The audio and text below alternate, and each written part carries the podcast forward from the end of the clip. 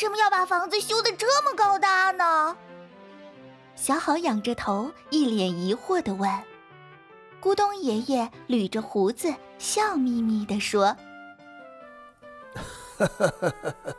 皇帝呀，是全天下最有权力的人，管着中国所有的老百姓，所以他把宫殿修得又高又大，来显示自己至高无上的权威。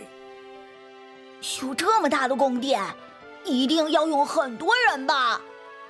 琪琪好奇地问：“是啊，除了全国的能工巧匠外，还有几十万的民工，花了十多年才修建而成。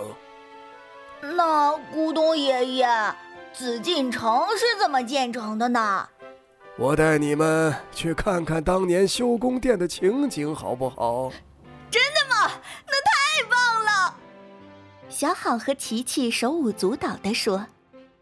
只见咕咚爷爷用魔法棒，地上点了点，在空中画了一个光圈，大喊一声：“我们走喽！”等小好和琪琪再睁开眼睛的时候，他们身上穿着古人的衣服，站在一条马路旁。马路车来车往，尘土飞扬，路上到处都是大板车。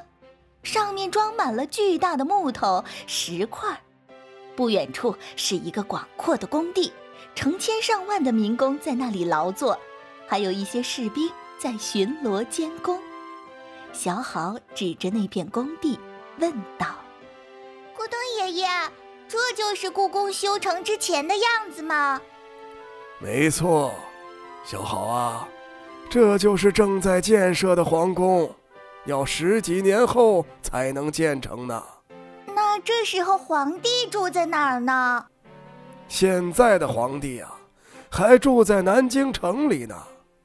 在建的这个皇宫，就是照着南京城里皇宫的样子建造的。